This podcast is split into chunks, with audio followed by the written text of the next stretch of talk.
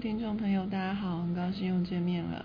呃，本节目呢，秉持着访问各行各业不同的人这样子的一个理念呢，这一次又访问到了我呃的大学同学。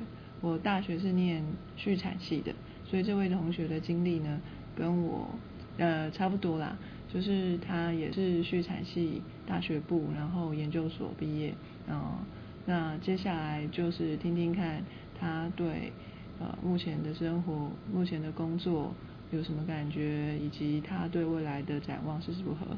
那现在节目就开始吧。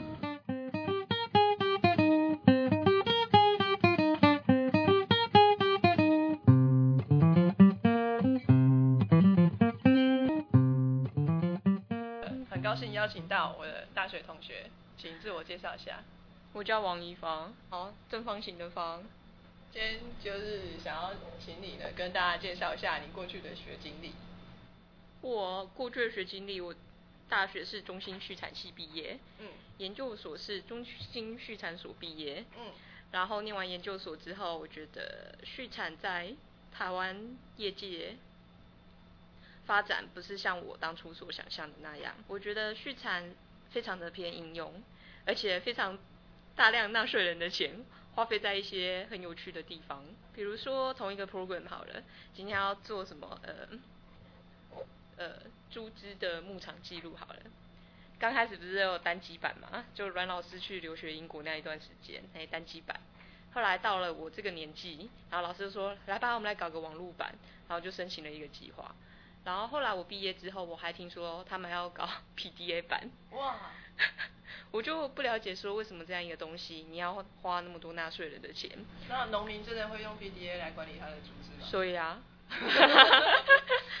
所以我觉得现在台湾业界这个是这样状况，啊而且就是真正的在做畜产方面的研究人员，我觉得真正有认识用心做的人不多啊。所以现在要准备脱离畜产的？对，所以像是做另外一个，当初会做畜产。是就想说学电脑还应用蛮广的，将来想要转行的话，应该还蛮容易的。那时候选这间实验室，畜产经营实验室，就是想说畜产加电脑就是什么畜产资讯，哦畜产资讯，对啊。后来最近有一个学科叫生物资讯，所以我就想说，嗯，那应该也是生物加电脑吧。所以你现在从事的行业是什么？现在是在做生物资讯相关有关的。研究助理，你是去那边写程式的吗？算有一点像去那边当研究生，因为他的性质就是也是要帮老板出 paper 为最高目目标这样子，所以你虽然是研究助理，但是老师还是会把你当做研究生一样的对待或是训练。我老实讲，就是我在我研究所，我觉得我学到只是技术而已，就是写程式的技术。那真正对生物性上面的了解，我觉得。没有学到很多。那你以前大学修的一些生化啊，还什么有关遗传基因方面？那你真正到研究所，如果你研究所不是做这方面，你能记得？对啊，实在是不多。而且大学你也知道，大家怎么念的？对啊。生物资讯可以具体化一点吗？就是很多人还是不了解生物资讯在做什么。它其实分很多。方向就是你可以做有关蛋白质体方面或是基因体方面。对，那基因体方面，那现在很流行的就像是什么 microarray，你可以用一个小小的 chip，然后同时看到整个 genome 它里面的基因表现量，然后你再去分析所有的 data，然后选出你觉得有意义的东西，就是在做这样子的过程。你要怎么样去分析这样的 data？那你要用什么的统计方法，或是分析出来的东西？就比如说，你从这个 chip 里面你挑出一百个菌，那它们之间有什么关联？那为什么他们会在这个实验同时 overexpress 或是 underexpress？那那这样子对于说，比如说你是在研究一个癌症细胞好了，那为什么这两百个菌同时会在这个癌症细胞里面有表现？那它们中间是不是有一些性质可以连接起来？然后可以帮助我们去预测说，比如说正常细胞变成癌症细胞，它的机制到底是怎样？对啊，那这中间你会需要一些资料收集，或是统计的运算，或是一些其他数学模式应用在上面。那这就是生物资讯现在在做的一些事情。所以你觉得这对人类比较有贡献？我觉得这个是我能发挥我自己所长，然后我做起来又不会很痛苦的事情。对啊。那未来你想要做什么吗？未来我想要去药厂做顾问。什么？药厂需要生物资讯吗？有啊，就是他们设计新的药物的时候，那他们可能会做一些动物实验啊。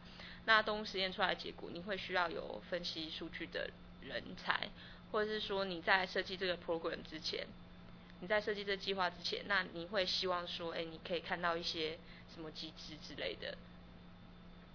其实生物资讯在国内很新，那因为国内目前自己的药厂并不多，那所以就是生物资讯部门在国内应用不是这么广，因为像国内很多生技产业。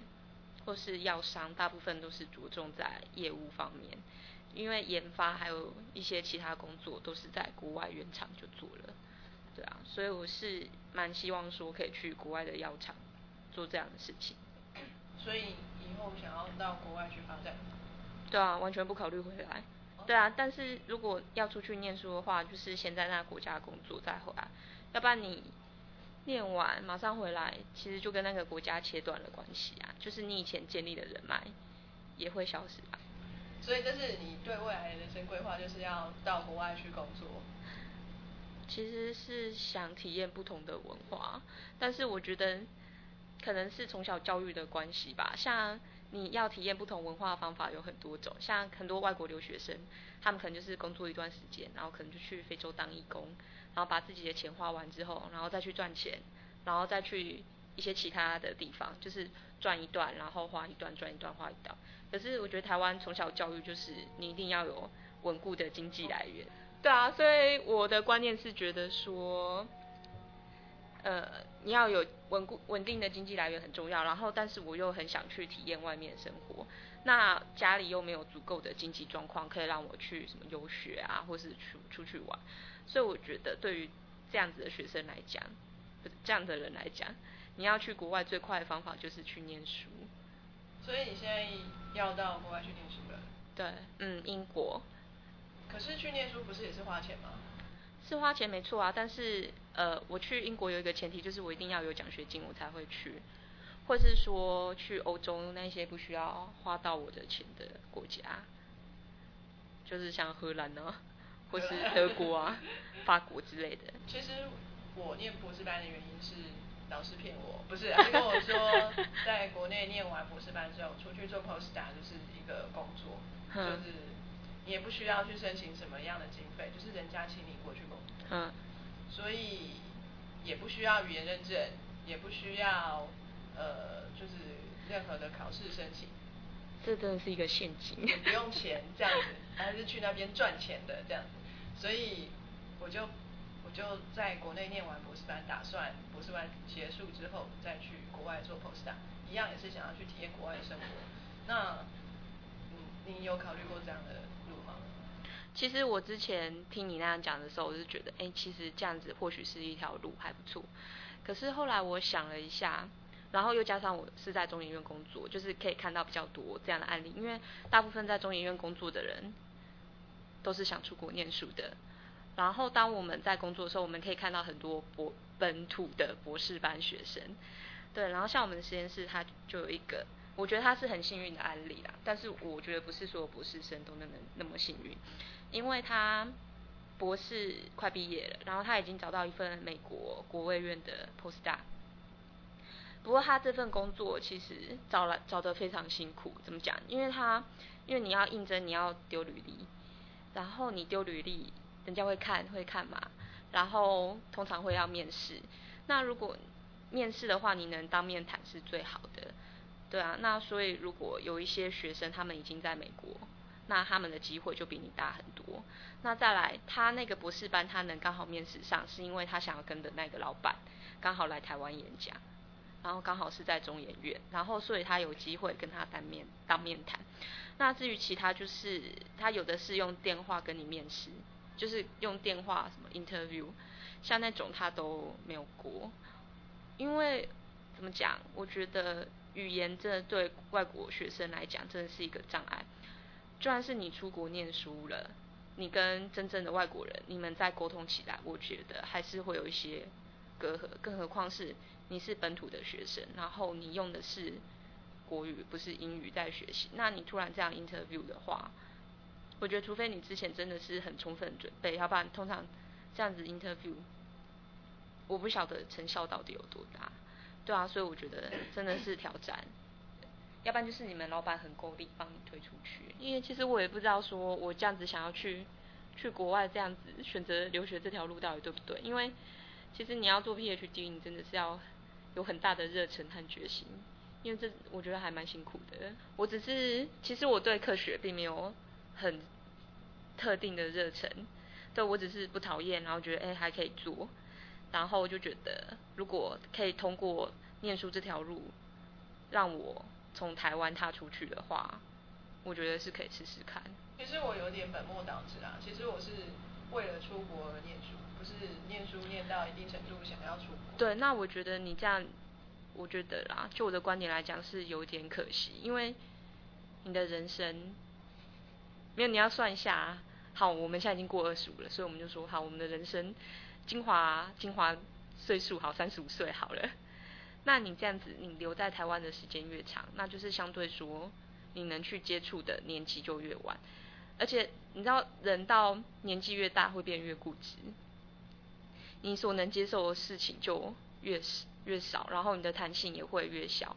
我很怕我以后变成这样，所以那时候我爸妈也是跟我讲说，你就在国内念啊，念完之后你可以出国念，在干嘛也可以。然后可是我那时候就很害怕，说我真的会变固执，而且我本身的个性就比较悲观一点。因为如果我一直没有出去，或是我一直在国内念，然后我或许就会听我爸妈的话，就是啊，在国内念完之后，在国内当老师，然后就赶快结婚生小孩。对啊，我爸妈真的每天都跟我讲这件事情啊。对啊，然后他们就觉得啊，你出去那什么时候要结婚啊？那你生小孩怎么办啊？我就好哦，对啊，所以。而且我还蛮容易受家人影响的，对啊，所以我觉得真的是要趁早。就算是你去念书，会很辛苦，不过我觉得也都是自己的选择啊。因为毕竟你有这个梦想，我不想说等到你等到我自己五十岁，然后在那边感慨说，我曾经有机会可以出国念书，但是我没有做。曾经有一个想法在在我心里啦，总我总觉得就是。出国去念书啊，是有一点自私的行为，尤其是就父母尚在的时候，嗯，就是中国人的道德观念吧，对啊，小时候有念过啊，就是父母尚在，不宜远游，对啊，对，所以连高雄都不能去，人还出国这样子，就所以一直也有这个问题在啊，那对你来说呢？对我来说，因为其实我觉得到中研院工作，其实改变我蛮多观念的。因为像，就你刚刚讲的问题好了，就是父母在不远游。其实，我觉得中国有很多观念是好的，那有一些你要去判断说，到底合不合时宜。因为毕竟我们已经是成年人，我们会有我们自己的人生。对，那主要是要另外一方面，就是看你跟你父母相处的情况是怎么样。如果你真的有心的话，我觉得不管你在哪里，对父母的心意应该还是可以不变的。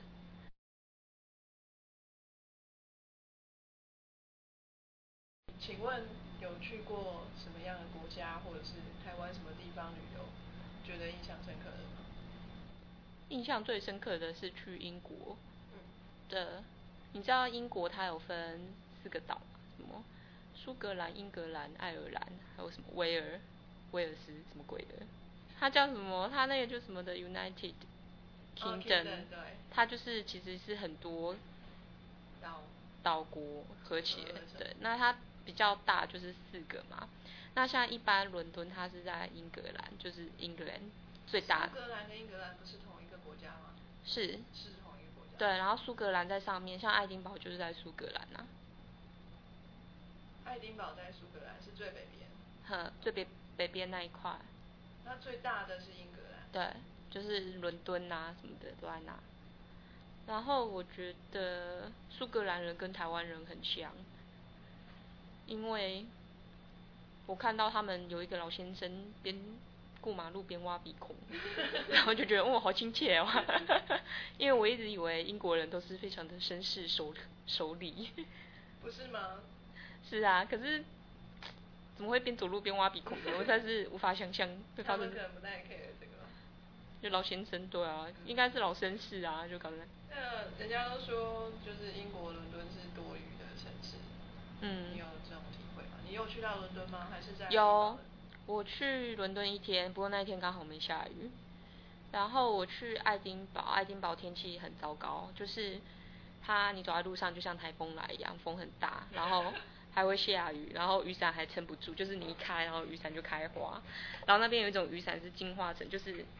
这样撑着嘛，然后一般的伞是这样子，他的伞是这样子，就是把头包住，对，然后就看一个太太这边撑，然后只有包头，然后身体又不管，就是那种比较弯的，对对，然后就可以包住你的头，对啊，身上不是也会淋湿吗？有风在吹啊，他们不管啊，就是头不湿就好，对啊，就觉得啊，这是一个烂地方。那你有去参观什么样的？就哦，这次印象很深刻，就是逛了很多博物馆，嗯。去看那个大英海盗帝国掠夺世界各地的战国，